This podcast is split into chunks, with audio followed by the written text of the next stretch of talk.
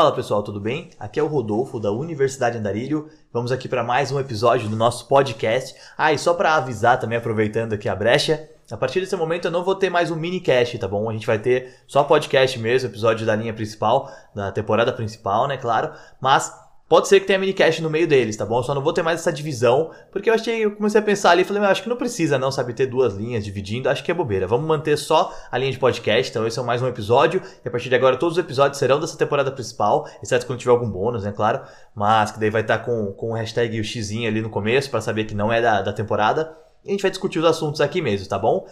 Esse podcast tem um tema bem legal, baseado em uma série recente lá na Netflix. Recente se você estiver ouvindo bem no lançamento, né? Claro. Lançada em 1 de novembro de 2019, a série Nós Somos a Onda. Né? Muito bacana, uma série aparentemente de produção alemã, muito legal, com um elenco bem, bem bacana também, que é baseada em um livro e um filme da década de 80 chamado A Onda mudou bastante coisa do livro do filme para a série? Mudou. A série ela é uma releitura, né? Então ela tem uma nova roupagem para aquela história.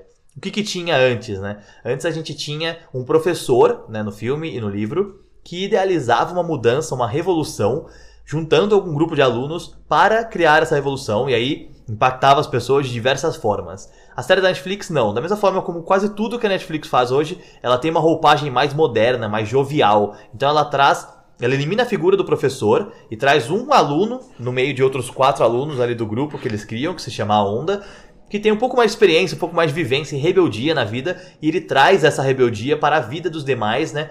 E impacta a vida dessas pessoas, porque são pessoas, né, são alunos, são jovens que tiveram dificuldades ao longo da vida como discriminação, que passaram por bullying, né, que passaram por algumas injustiças ali do governo, injustiça de outras coisas, né, de outras atitudes, ações erradas que eles viram, presenciaram, não gostaram, né, não, não apreciaram aquela coisa. E exceto uma das personagens, que é a Lia, que ela aparentemente não tinha nenhum desses problemas, mas ela vivia numa, numa condição privilegiada, numa condição confortável, acomodada, e a partir do momento que ela conhece esse, esse garoto, o Tristan, e que ela conhece os demais membros também desse grupo, né? Que é a Zaz, o Hagen e o Rahim. Ela conhece esse grupo e ela passa a perceber essa condição de privilégio que ela tinha e entender que ela precisava fazer alguma coisa sim pelo mundo e não somente por ela, né? Ela não poderia ficar ali aproveitando tudo que ela tinha, todos os seus privilégios e fingindo que o mundo era muito bonito, porque não era. O mundo era muito bonito dentro da casa dela, da condição financeira que ela tinha, da classe social que ela ocupava, da raça, da etnia que ela tinha, do local que ela habitava, enfim, tudo aquilo era muito bacana para ela, mas ela percebe que a revolução é muito maior, né? O mundo é muito maior do que apenas o próprio umbigo e que ela precisava fazer algo por aquilo. Então ela se junta ao grupo para começar essa revolução também. E ali também se descobre uma boa líder, né? Tem uma posição de liderança bem evidente ali também ao longo da série, isso é bem legal. A série é perfeita? Cara, não é. O meu intuito nesse podcast, no vídeo que eu gravei antes, enfim. Eu gostei muito da série, eu acho que ela é muito bacana, mas ela é muito bacana por ter esse conceito, por ter esse contexto para que você possa se comunicar. A série é maravilhosa? Não é. Se você for olhar a crítica, a crítica fala que a série é muito superficial, porque ela compara com o livro e com o filme anterior. E tudo que você compara, com uma releitura que você compara com a base, a gente tá falando sobre uma hipermídia, né, cara? O cara cria um conceito e daí você cria uma, uma nova obra em cima da obra que já foi criada acima daquele conceito. Então o conceito meio que se perde. Mas essa remodelagem, essa nova roupagem que a Netflix deu, foi muito bacana para trazer temas para discussão, especialmente quando se fala sobre esse conflito de gerações, essa revolução que a juventude espera, que a juventude quer criar, né, que busca, que faz, vai atrás. Tudo isso é muito legal para você trazer a discussão. Então a série é muito completa nesse quesito, ela é muito bacana para trazer essa discussão, para trazer essa inquietação, esse pensamento, esse questionamento. Ou seja, ela é perfeita para esse episódio de podcast, para a mídia que ensina da Universidade da Arilha. É perfeita para o nosso projeto aqui, porque ela traz questionamento, inquietação e pergunta, faz você se questionar. É isso que é o principal conce... o principal lema que eu tenho na Universidade da Arilho é questione tudo, né, cara? Então, é, ela traz inquietação, ela traz reflexão, traz questionamento, é ótima. Mas pode ser que você assista e não goste tanto, porque é uma série que não tem tanta coisa de ação, não é uma série que chama atenção por efeitos especiais, por exemplo, ou que tem aquele drama de vivência imenso, tal, tal, tal. Não espere que seja uma hiperprodução, tá? Mas ela traz essa provocação e ela é bem bacana. Eu particularmente eu assisti todos os episódios, são seis episódios de 40 a 55 minutos ali, não é nada absurdo, mas Seis episódios é uma coisa bem curta e eu assisti tudo em um dia só para poder fazer esse trabalho, para poder fazer essa pesquisa e vale muito a pena, assim. Eu recomendo, eu gostei bastante, como eu disse, quando falando da, da superficial, é a, é a crítica que diz, mas a série é bem legal, eu recomendo que vocês assistam, especialmente para pensar sobre esse assunto, para refletir sobre esse assunto. É, o que, que tem nessa série? Né? O que, que a gente está trazendo aqui para esse podcast para discutir? Dentro da série a gente encara muito bem, a gente tem muito bem a distinção daqueles que seguem as regras para aqueles que se rebelam. Então, quer dizer que seguir a regra é ruim sempre? Não, cara. A regra ela foi feita para estar tá lá, para controlar alguma coisa, para comandar, para dar ordem, para guiar algo de uma maneira correta. Então, se rebelar sempre é a, opção, é a melhor opção? Nem sempre. Às vezes você precisa estar tá seguindo as regras, você precisa estar tá dentro delas. Mas você precisa estar atento para ver se essas regras estão sendo corretamente aplicadas, se todo mundo está seguindo aquilo. E a série mostra isso. A regra existe, mas ela é hipócrita ao mesmo tempo, porque as pessoas que dão as regras não cumprem. As pessoas que são, são da classe privilegiada, como o episódio bem mostra, 1%, ele diz que precisa das pessoas, os outros 99%, quando na verdade ele menospreza aquelas pessoas, despreza mesmo. Então a regra existe para todos. Se a regra não é cumprida por todos, então talvez valha sim a pena você se rebelar contra aquele sistema, você se rebelar contra aquele, aquela regra. E essa distinção, ela fica bem evidente quando aparece o Tristan. Ele entra na escola, né, ele aparece na, na, na escola e ele é presidiário, né, ele está cumprindo o regime ele semi-aberto, uma ressocialização, né, tá voltando para a sociedade nesse momento, porque é um jovem que está voltando para terminar o estudo e ele dorme na, na prisão, né? Então ele, os, os, amigos dele que ele faz inicialmente não sabem disso, mas ele dorme na prisão, acorda, vai para a escola e convive, né, para ter essa ressocialização, se remodelar ali de acordo com o ambiente social, fazer novas amizades, conhecer pessoas, conhecer os novos alunos, se enturmar e aprender, concluir o estudo para que ele possa voltar à vida normal depois da infração que ele teve, né, das transgressões, enfim, daquilo que fez com que ele fosse preso.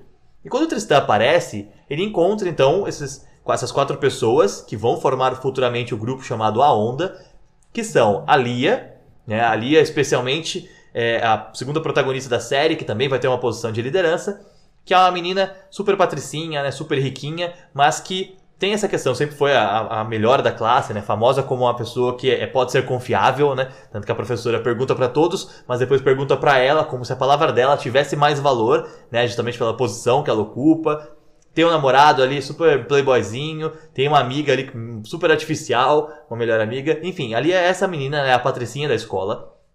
Tem também a Zaz, que é uma garota que tem o um cabelão compridão no começo da série. E ela sofre muito bullying das meninas, elas chamam de psicopata, porque provavelmente elas conhecem a história. A Zaz ela é filha de uma mulher que teve esquizofrenia, né? E que morreu por causa disso. Então ela mora com o avô dela nesse momento e o pai dela fugiu de casa porque não aguentava mais lidar com o problema da mãe. A esquizofrenia foi uma coisa muito complexa ali e ela tem essa questão de que os médicos disseram para ela que ela não tem esse, esse problema, que ela não terá, mas ao mesmo tempo ela lida com esse bullying na escola e isso faz com que ela tenha né, incerteza sobre como é o futuro dela, o que vai acontecer com ela também. Ela fica insegura. Você percebe que ela tem um medo de viver, né? Mas ela tá sofrendo esse bullying. É uma das meninas que o Tristan se aproxima também. E aí você tem o Hagen, por exemplo, que é um, garoto que ele é um pouco mais fortinho ali, de, de corpo, né, um pouco acima do peso, mas não é nem esse tema que é discutido, apesar de ter essa questão também da discriminação, toda a série, mas o problema do Hagen é que ele, ele veio da fazenda e ele é um garoto que apesar de ser jovem, ele quer continuar o trabalho dos pais na fazenda, mas os pais perderam a fazenda por causa de, do progresso industrial, né? Então as fábricas chegam e aí causa esse problema e ele tem que sair e a família dele perde tudo e tem que continuar pagando toda essa despesa. E ele tem toda essa revolta contra esse, essa questão da, da, fábrica, essa questão do progresso. Ele vai, no, no, momento da escola que eles visitam a fábrica, ele vai lá e grita com o cara, fala que ele é, é um desgraçado, que ele acabou com a vida dele. Ele tá com uma bomba de tinta para jogar, mas acaba não jogando. E aí o turista percebe essa, esse desejo de vingança dele, né? esse desejo de fazer algo, e também se aproxima dele para gerar essa revolução, né? E temos o Rahim também, né? Que é um garoto, um árabe ele no caso. O Tristan se aproxima dele no banheiro por falar árabe um pouquinho também. Então é um cara que é totalmente discriminado porque o país não aceita ele, né? Tem aquela ideia do terrorista, tem aquela ideia do, de que é um povo que está se aproveitando. Como todo local tem do refugiado, infelizmente, as pessoas têm essa questão de você não é do meu país, você não merece o mesmo tratamento que eu tenho, você não tem o direito de estar aqui. E o Rahim passa por isso, e a família dele está sendo expulsa da, da casa onde eles moram, porque aquele prédio vai ser demolido, vai ser construído algo ao redor ali no caso, que também é do progresso. Então ele está passando por isso, né? As pessoas, ninguém dá uma alternativa para eles. Ah, vocês podem mudar para cá se vocês comprarem. Ah, mas eu não tenho dinheiro para comprar. Poxa, eu sinto muito, vocês têm que sair daqui até tal dia, porque não vai ter outra coisa. Não tem nada mais que eu possa oferecer. Ou vocês compram ou vocês vão para baixo, baixo da ponte se vira. E aí, essas quatro pessoas que o Tristan encontra, então cada uma tem o seu motivo para ter essa revolta. E ele mostra para eles uma questão de liberdade, né? Uma pequena questão de, meu, eu sou livre, eu gosto de, de mostrar essa liberdade, eu gosto de ser rebelde. E essa rebeldia, né, esse estilão que ele paga do, do nosso garoto rebelde, adolescente, parece até o, o rebelde americano, mas alemão ali, é aquele garoto que tem a rebeldia em si, passa para eles a ideia de que eles podem fazer alguma coisa também. Porque ele fez, né? Ele fez, ele faz, ele mostra que, que é possível fazer. Então, em diversos momentos, assim, a gente vê que os personagens ficam. É, aquilo, aquilo chama a atenção deles, porque é uma liberdade que eles não tinham experimentado ainda. Especialmente a Lia, né? Vamos colocar assim. Os demais eles sofrem discriminação, cada um por, ou injustiças, né? Cada um à sua maneira. Mas a Lia, ela não tem essa discriminação. O que ela tem é a falta de liberdade, né? Ela vive uma vida que é escrita já, o script da vida dela já tá feito. Ela vai casar com aquele garoto que é o playboyzinho, bonitão, que tem dinheiro. Ela é filha de uma família que tem dinheiro, ela vai estudar e vai ter dinheiro e acabou, essa é a vida dela. E aí ela vê a oportunidade de ter essa liberdade. E isso começa a mexer com ela, né, emocionalmente. Tanto que ela acaba se envolvendo emocionalmente com o Tristan posteriormente na série. Beleza. O que, que a gente vê então, fora isso, né? Fora essa questão da distinção de quem quer se rebelar, de quem quer seguir a regra, né? O preço da liberdade.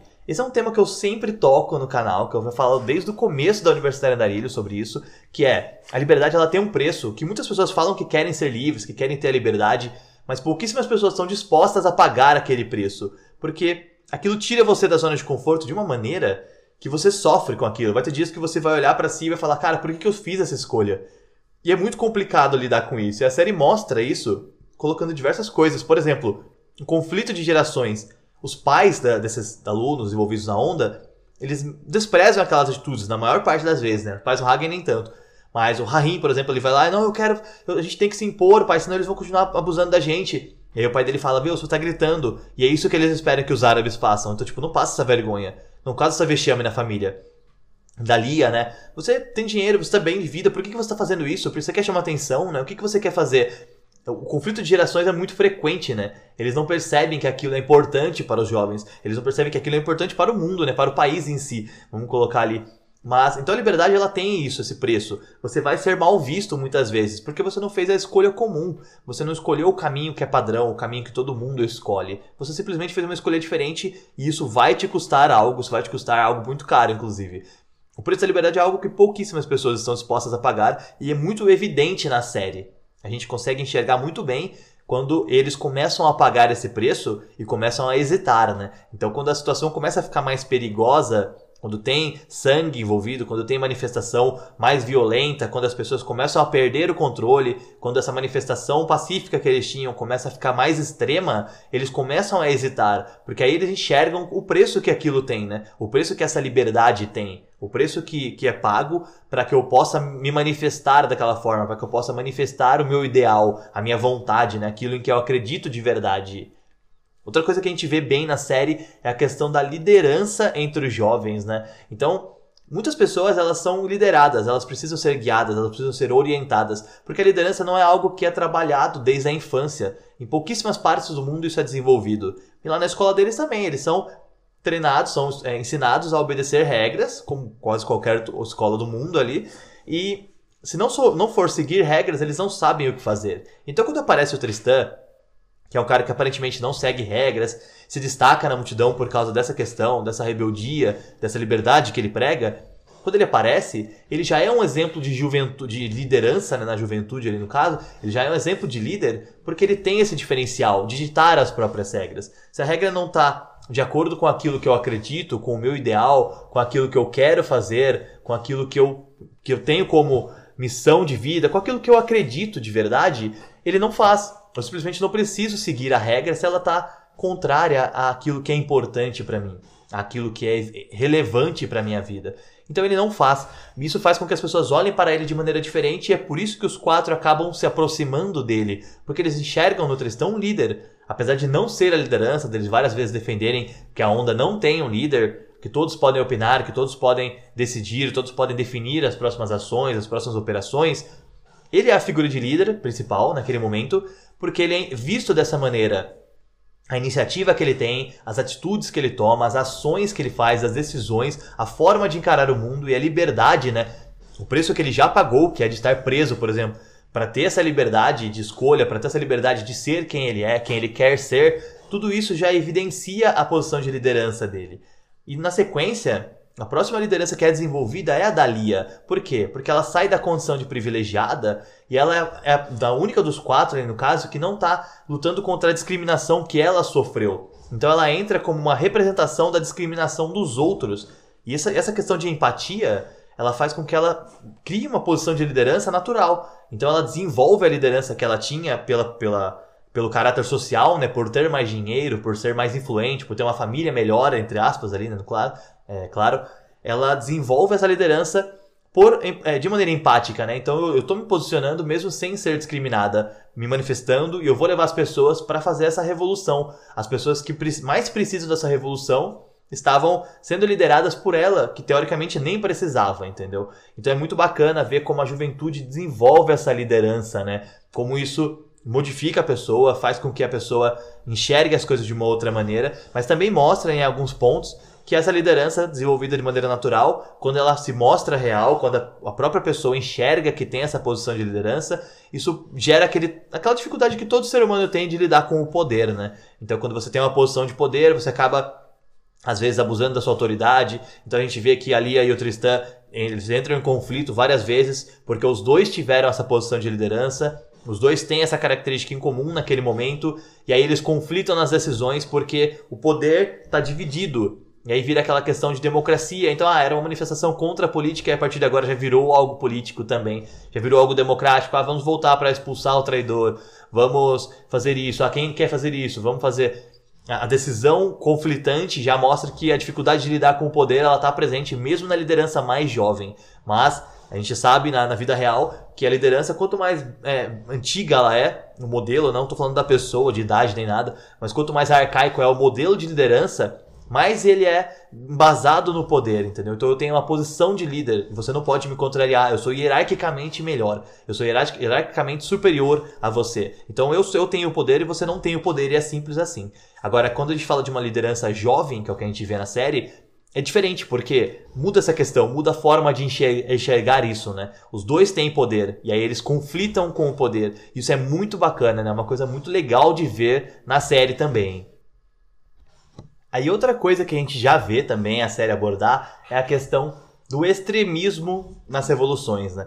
Então no início eles têm a manifestação pacífica, eles fazem as coisas sem machucar ninguém, mas quanto mais eles avançam, né, eles progridem nessa questão de revolução, quanto mais eles fazem operações, mais eles se envolvem nas questões políticas, nas manifestações, blá blá, mais aquilo se torna extremo, né? Até o ponto em que no final eles pensam em explodir a fábrica de armas e mesmo quando tudo parece resolvido, né? Não, tá tudo certo agora, é, não vai acontecer, a manifestação é resolvida de maneira pacífica. A gente vê as asas no final da série, tá? Tem spoiler, tá? A gente já aviso sempre, desculpa. Mas a gente é, vê as asas no final da série, ainda com a bomba. Ou seja, numa segunda temporada, numa possível segunda temporada, que a gente acredita muito que vai acontecer, é, ela tem essa questão de que ela passa a ser a, a, o integrante da onda ali, no caso, mais drástica, né? Mais extrema. Mas por que, que, que isso fica bem evidenciado na série? É, gente, desculpa um barulho do lado aqui, mas faz parte, tá bom? O podcast é complexo mesmo, mas estamos juntos aí. Espero que vocês consigam ouvir bem, que isso não atrapalhe o entendimento. Mas o que, o que, que é. Fica de questionamento na série também. O que, que é interessante de você olhar e pensar, né? Será que é possível revolucionar alguma coisa, né? Revolucionar algum sistema, enfrentar algum sistema de maneira pacífica? Será que a gente consegue é, mudar algo sem é, extremo, sem ter esse extremo, né? Sem se envolver de maneira extrema com alguma posição, sem mostrar um posicionamento mais impactante, né? Mais forte. Será que é possível você gerar essa revolução? A gente percebe que no mundo acontecem diversas manifestações que elas são pacíficas e elas não chamam tanta atenção. E ao mesmo tempo a gente vê manifestações que não são pacíficas, são mais agressivas, são mais explosivas, mais complicadas de se lidar e que também não resolvem nada. Então fica o questionamento para você. Pensa aí enquanto isso a gente enquanto a gente conversando. Será que toda revolução ela precisa ser extrema? Ela precisa ser violenta, né? Eu preciso queimar um carro, preciso atirar bomba de borracha, eu preciso explodir bombas, é, atirar munição de borracha, né? Enfim, eu preciso da violência, eu preciso do extremo para gerar uma revolução. O que, que você acha, né? Pensa aí. É, o que, que a gente percebe na série também? Depois que você abre a porta da mudança, que você encara essa liberdade, você não consegue voltar atrás. Muitas vezes, né, durante a série, eles têm distinções de pensamento, eles têm conflitos, eles têm divergências, eles se afastam em diversos momentos, mas eles sempre voltam para aquele vínculo que eles criaram da onda, né? Os cinco integrantes principais, claro. Apesar de a onda parecer maior em alguns momentos, a gente tem o momento da batedouro em que essa questão de aumentar a, a, o grupo causa um problemão, né? Faz tudo fugir de controle, porque é muito difícil você controlar muitas pessoas. E quando muitas pessoas estão juntas, a chance daquilo virar uma baderna é muito maior. Mas depois a gente vê também no último episódio que ela consegue, né? Que a Lia consegue fazer uma manifestação bem pacífica. Eu não sei como que ela conseguiu fazer todo aquele preparo em minutos, né? Em horas ali, mas tá tudo certo. O importante é que aconteceu de maneira pacífica. E a gente vê que foi possível, né? Gerar aquilo. Mas, apesar dos conflitos que eles têm, apesar das divergências, eles não conseguem recusar mais aquele chamado. Eles não conseguem mais é, aceitar a porta fechada. Então, a partir do momento que eu vi a mudança, a partir do momento que eu subi no telhado, olhei o mundo ali de cima, que eu gritei a liberdade, que eu uivei, né, como Tristã sempre uiva, que eu mostrei aquilo, é impossível voltar atrás. A Zazie tem uma cena que ela mostra isso, né? Falou, se você me deu essa vida, agora você não tem o direito de tirar ela de mim. Né? Eu, eu era reclusa, eu era humilhada, sofria bullying e eu estava acomodada àquilo, eu estava acostumada àquilo. Você, né, ela fala pro Tristan, você entrou na minha vida e me mostrou que poderia ser diferente e agora eu vi que a vida é diferente, então você não tem o direito de tirar isso de mim. É uma cena muito pesada porque essa, essa indecisão dela, essa, essa, esse receio de que as coisas voltem a ser como eram antes, quase fazem com que ela atire né, no, no detetive, faz com que ela tome uma atitude muito drástica realmente, porque ela não quer mais fechar essa porta da mudança. Ela entrou naquela revolução, ela iniciou aquela revolução e ela não vai aceitar que aquilo volte, né? Eu não quero saber como era antes mais. Eu não sou mais aquela pessoa, eu não vivo mais aquele momento. Eu quero essa revolução, eu quero essa, essa mudança drástica na minha vida. Então é muito legal ver como os personagens passam por isso, né? O que acontece com eles na história. E a gente consegue notar também as questões do comportamento dos personagens, né? Os cinco são jovens, eles estão passando por diversas mudanças, diversas coisas na vida, mas é muito legal você avaliar a, o comportamento deles, né? as personalidades também. Então, por exemplo, a gente tem o Tristan, que tem a liderança nele, né? Ele tem a iniciativa, a atitude, ele é um cara que toma atitude, que faz a ação, que faz acontecer. Mas ele é um cara, um garoto que ele tá em conflito consigo mesmo, né? Porque as motivações que ele tem para fazer aquilo, elas são vingativas, né? Então ele tem uma vingança que ele quer concretizar, ele tem um problema que ele quer resolver consigo, né, dentro de si, que é a morte da mãe. E aí para isso ele quer ter essa vingança da fábrica de armas porque ele acredita que aquilo vai fazer com que a morte da mãe dele tenha sido vingada, né? Com que aquilo seja, seja é um ciclo que se fecha a partir do momento que ele consegue se vingar da fábrica de armas, porque ele vincula a fábrica de armas, as armas que são vendidas para o Sudão, no caso onde ela está, para as forças terroristas e que ocasionaram a morte da mãe dele.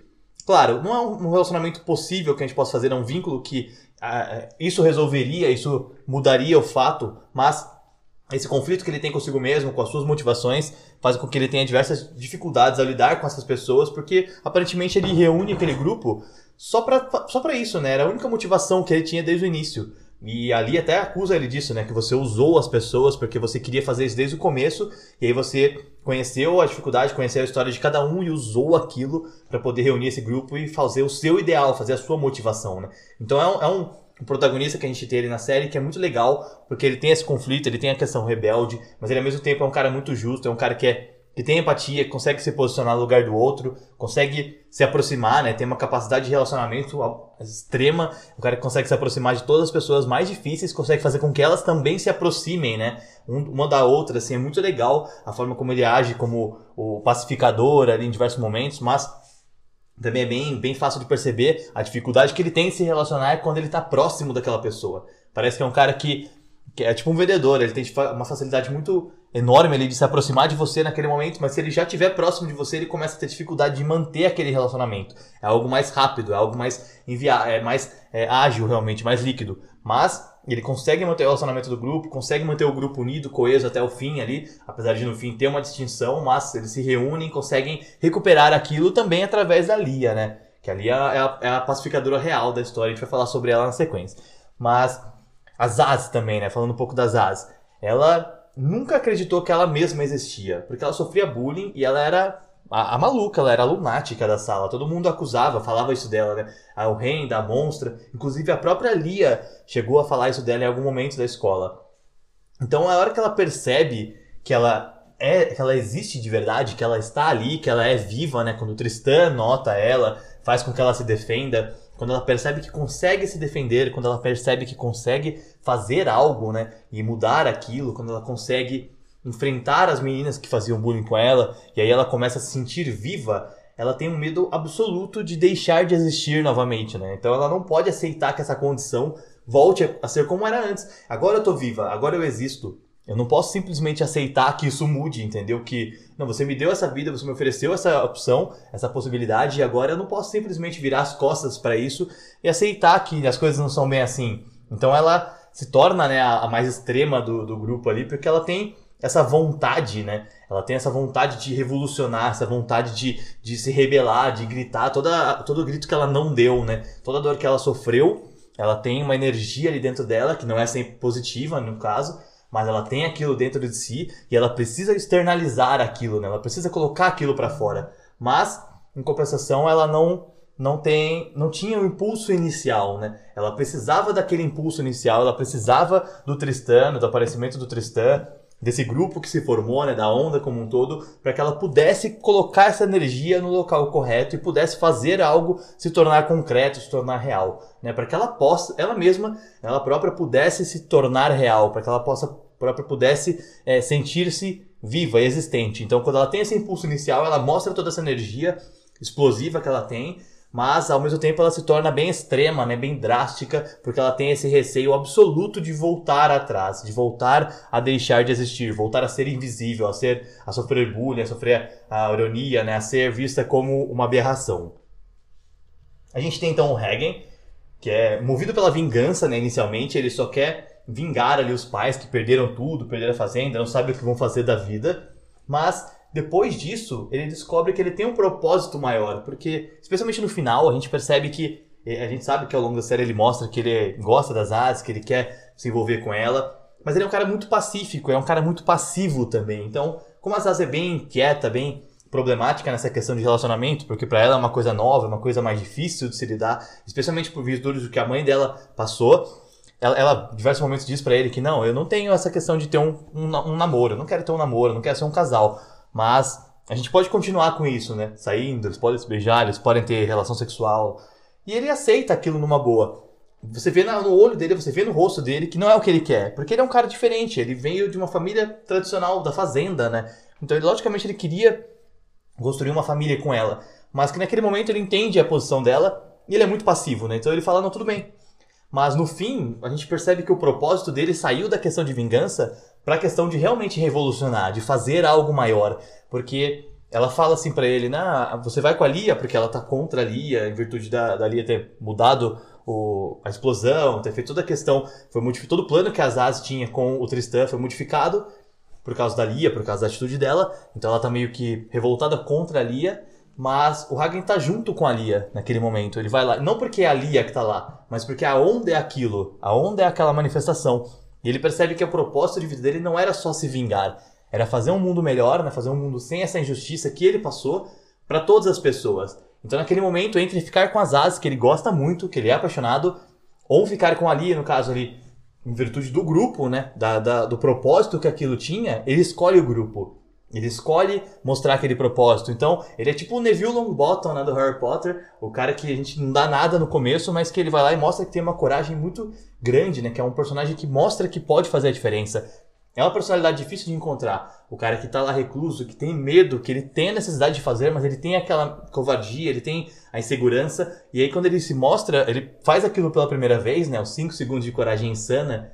E aí ele faz aquilo uma vez, ele percebe o quanto aquilo é importante para ele se sentir vivo, né? Ele percebe que aquilo é muito maior do que a vingança, a pequena sentimento de vingança que ele teria, que ele tinha até aquele momento, que ele pode fazer algo muito maior. Então é um personagem muito legal, que vai ser muito interessante ver como é que ele vai, vai crescer, né? Vai amadurecer e como ele vai se relacionar também com as asas na segunda temporada. A gente espera que isso seja bem trabalhado, né? Pra ver como vai ser a relação dos dois, o comportamento dos dois. Aí a gente tem o Rahim, que ele é um cara que é discriminado, né? Por ser árabe, então ele é o exemplo de racismo da série, né? Tem a questão racial ali que os, o pessoal da, da Alemanha não aceita ele, não. Então a, o país não aceita esse cara, não aceita essa raça. A maior parte das pessoas ali são contra eles, porque eles têm a maior parte dos, dos alunos e dos mais velhos também que aparecem na série ali contra ele, discriminando, são pessoas que ainda têm certo vínculo, né, certo apego com o comportamento e pensamento nazista, para você ter uma ideia. Então são os neonazistas ali no caso, os fascistas, né, que discriminam ele, da mesma forma como a gente tem visto no mundo real aqui, essa discriminação acontecer em diversas partes do mundo por causa de governos, né, de políticos ali no caso, que estão é, incentivando de maneira, talvez não precisamente, né, não assim façam isso, mas com algumas atitudes, com algumas, é, algumas coisas mais vagarosas, eles incentivam esse comportamento fascista. E aí o Rain tá no meio disso, né? Vendo a família dele ser discriminada, ele mesmo passando por diversas discriminações, né? Então, tem uma hora que ele fala, meu, eu tô até acostumado que o pessoal passa, tenta atropelar ele no longboard. É, não, eu tô acostumado com isso já. Foi como assim que você tá acostumado com, com esse tipo de atitude, né? É, de racismo, de, de coisa fascista ali. E aí ele não tem força para enfrentar aquilo sozinho, mas junto com o Tristan, junto com o grupo ali no caso, você vê que ele, ele se torna muito mais corajoso do que aparentemente ele era, né? Então, ele tem essa força que os amigos trazem para ele, porque ele já estava acostumado à forma como ele era tratado. E aí, o que, só que daí tem um problema que acontece. Como ele sempre foi discriminado, ele vai lá e se envolve com a Paula, né? Que não é da onda, inicialmente falando. Ela foi da, da onda na, que, na questão do abatedouro, mas ela fala pra Lia que ela não quer ser revolucionária. Ela só entra na onda porque ela queria ter, ter proximidade com o Rahim. E quando a manifestação. Mas ele se envolve com ela, né? Voltando, o Rahim se envolve com a Paula. E isso mostra, isso faz com que ele se sinta aceito, né? Não só como ele era aceito no grupo, mas aceito por alguém, né? Pelo sentimento de alguém. E aquilo faz muito bem para ele. Mas quando a Paula tem aquele problema com a Lia, né, eles tá, têm uma operação e aí eles invadem uma concessionária para fazer uma manifestação contra os SUVs e tal, porque são carros que, que causam poluem muito, legal. E aí a Paula tá lá dentro e a Lia acaba acertando a Paula com um tapa porque ela tenta pegar o celular dela. E a Paula fica contra a onda naquele momento. E o Rahim tem um momento de incerteza se ele tem que continuar ou não. Por quê? É porque ele é frouxo, porque ele é covarde? Não. O que, que acontece com ele? Ele foi discriminado a vida toda naquele lugar onde ele mora. E aí aparece a Paula, que é uma pessoa que está do lado dele e que mostra que tem interesse nele, que mostra que gosta dele daquele, daquela forma como ele é. Aparentemente falando, claro, não é muito bem relatado esse relacionamento dos dois, mas aparentemente a Paula gosta dele. A partir do momento que ele chama a atenção dela uma vez, ela passa a gostar dele realmente. E aí ele, ela tá junto com ele, ela aceita ele, e ele se sente, se sente aceito pela primeira vez. Ele não sente mais a exclusão que ele tinha, a discriminação. Então quando ele tem que escolher né, entre a Onda e a Paula, a questão dele não é só a aceitação, porque o grupo de amigos também aceita ele. Mas a questão que ele tem consigo é: eu fui discriminado por muito tempo e agora tenho uma garota comigo, que ela me quer, ela me aceita, ela sabe quem eu sou e ela quer ficar comigo. Como que eu posso abrir mão disso, né? Tanto que ele fala pro Tristan, é muito fácil para você, não é você que vai perder a tua namorada. E aí ele fica longe da onda por um tempo, entendeu? Então é, é muito interessante ver como essas coisas, essas atitudes, essas, esses pensamentos, né? Eles interagem dentro da mente deles, né? Você começar a observar ali o comportamento do personagem e entender por que, que ele toma certa atitude, né? A gente tem a Lia também, por último, né? Então ela, a Lia, como eu falei várias vezes, ela é a patricinha. Ela não precisava fazer nada daquela manifestação. Ela não foi discriminada, ela não passava pela injustiça. Ela era filha de uma família com alto poder aquisitivo, tinha um relacionamento com um garoto playboy, bonitão, cheio de dinheiro também. Treinava tênis, cara, para jogar. Ela nem gostava do que ela fazia. Tinha uma amizade com uma menina que parece super fútil também, não é tão trabalhada na série, mas aparentemente é tanto a amizade quanto a própria garota são completamente fúteis. E aí a Lia precisa provar para ela mesma que ela pode, né, tomar as próprias decisões dela. Na verdade, ela se une ao Tristan para fazer alguma coisa que ela gostaria de fazer, porque ela precisava mostrar para o mundo, né, para o namorado dela, para a família dela, para a amiga dela, que ela pode sim tomar uma decisão por ela própria. E ela se une ao Tristan, se une à Onda, se une aos, aos demais.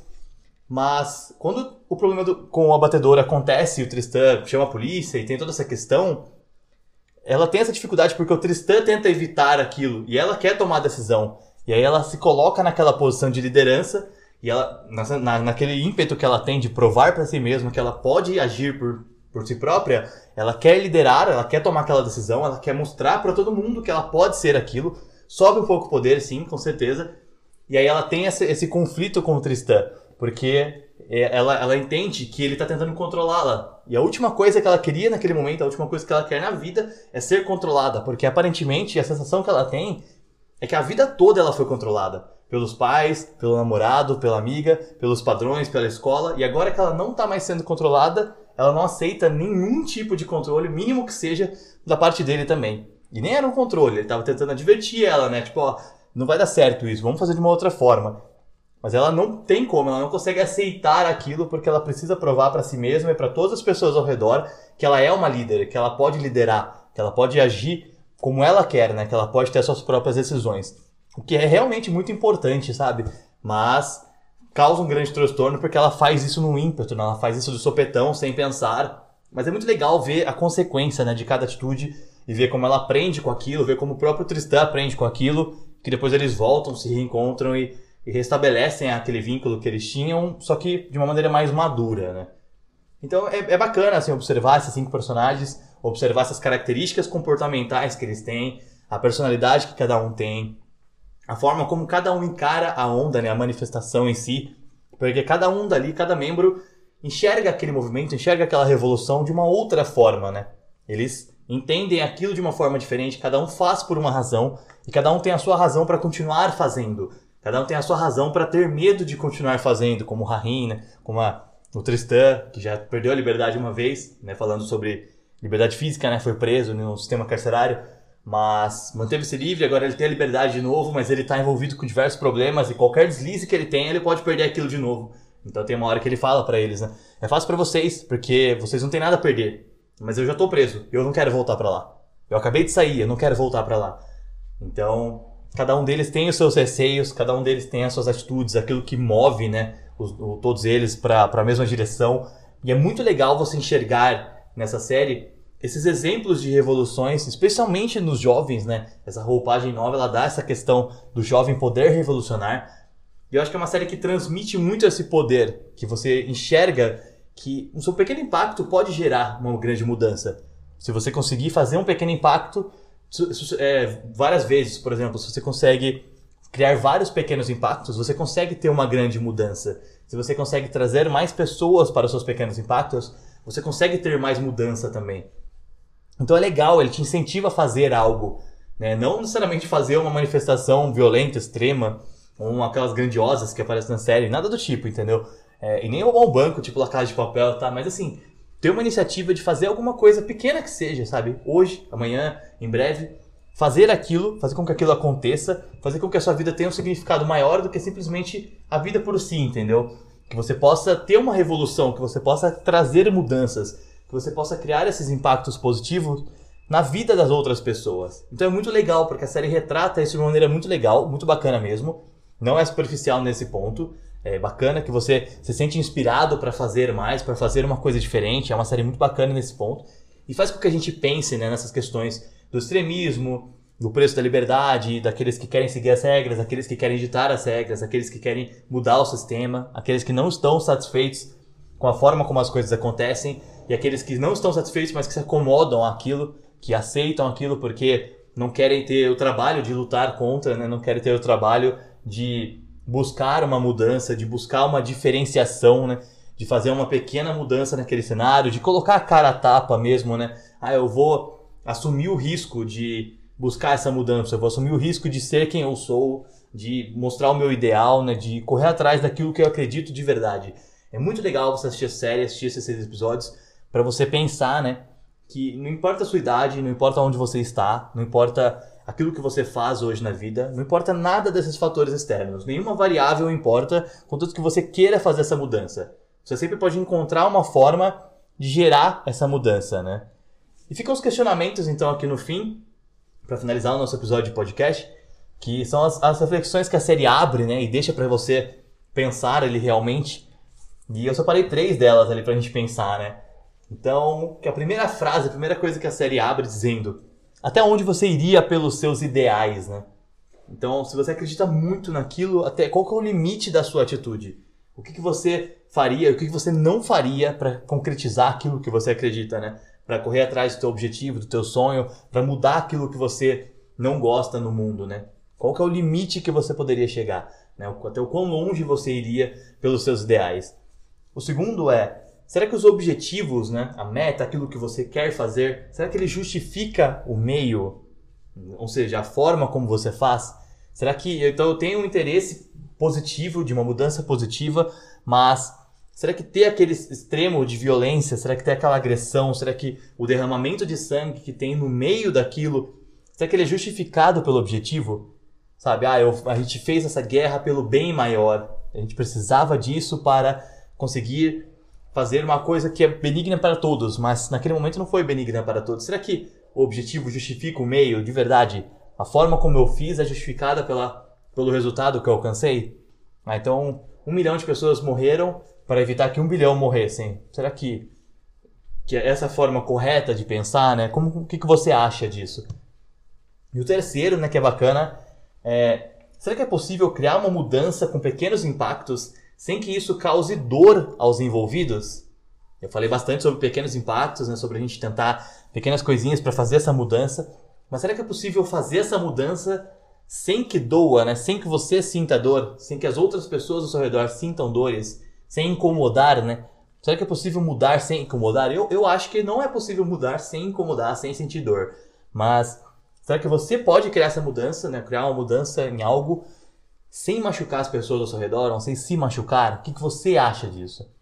Fecha aqui os questionamentos, então, deixa essas três perguntas, esses três pensamentos para vocês, para que vocês reflitam, né? Pensem sobre a série, pensem sobre outros conteúdos também que possam colaborar com essa questão. Eu, particularmente, só para fechar, ainda pretendo falar mais sobre isso. Acho que essa série ela conversa muito bem com o jogo Persona, Persona 5, né? Que também é um grupo de jovens que também enfrentam adultos, enfrentam o sistema e querem mudar as coisas. Só que ele tem uma questão muito mais de ficção, né? Os poderes e tal. Mas são grupos de adolescentes que enfrentam a, as questões políticas da coisa, enfrentam a, a questão dos martírios, as, o sistema adulto né, por si. E é muito bacana, eu acho que conversa bem essa série com, com esse jogo, apesar da ficção envolvida. E pode fazer uma analogia bem legal mas é importante né, ter esse conteúdo, esse tipo de, de história, para que a gente pare e pense mesmo nisso. Né? Será que o que eu estou fazendo é suficiente para a mudança positiva que eu espero ver no mundo? Porque é muito fácil cobrar do político, é muito fácil falar que está errado, reclamar. Mas o que será que eu posso fazer? E o que será que eu não estou fazendo, né? Para poder reclamar e cobrar? Pô, eu preciso fazer alguma coisa também. A gente não é o político, você não é o presidente, você não é o, o governador, você não é o prefeito, tudo bem, mas o que, que você, na sua instância, pode fazer então? Procura alguma coisa. Se você está infeliz com, com algo que está acontecendo, vai lá e muda aquilo. Sabe? De maneira pequena, pequeno impacto. Se você. A Universidade da Ilha ela existe porque eu estava infeliz com a educação no país. Isso quer dizer que a Universidade da Ilha vai resolver o problema da educação do país? Não vai. Não é assim que funciona.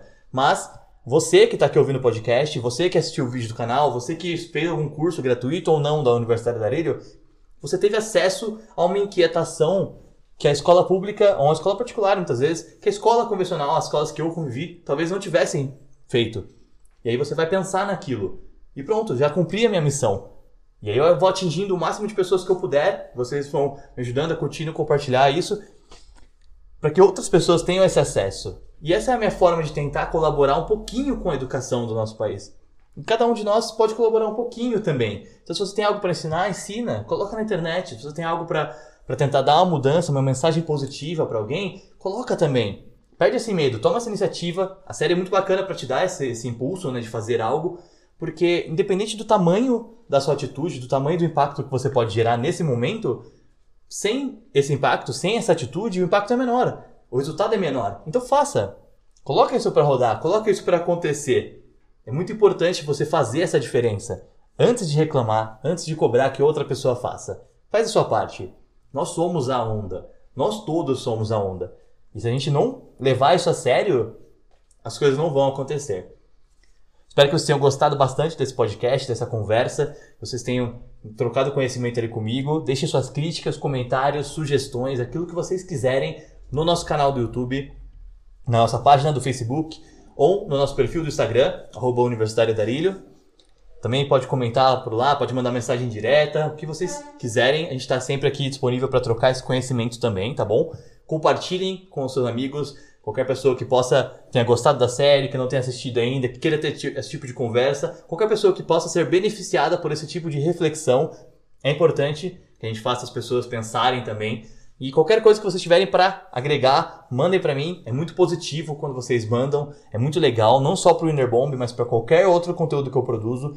Todo argumento, todo comentário, toda crítica, sugestão que vem de vocês é muito bacana, beleza? Espero que vocês tenham gostado da conversa que continue a seguir e compartilhar todos os conteúdos da Universidade Andarilho, tá bom? Se você está vendo pelo YouTube, vai no Spotify. Se você está ouvindo no Spotify, vai no YouTube. Conheça as duas partes, é muito legal. Também conheça os nossos cursos, tá bom? O endereço para você conhecer é bit.ly barra uniandarilho. Lá tem mais de 30 cursos, muitos deles são gratuitos. E qualquer um que não seja gratuito, você consegue ter um desconto bem legal usando o cupom EVOLUA2019 se ainda for 2019, ou Level Up, se for 2020, se você estiver ouvindo isso depois, beleza?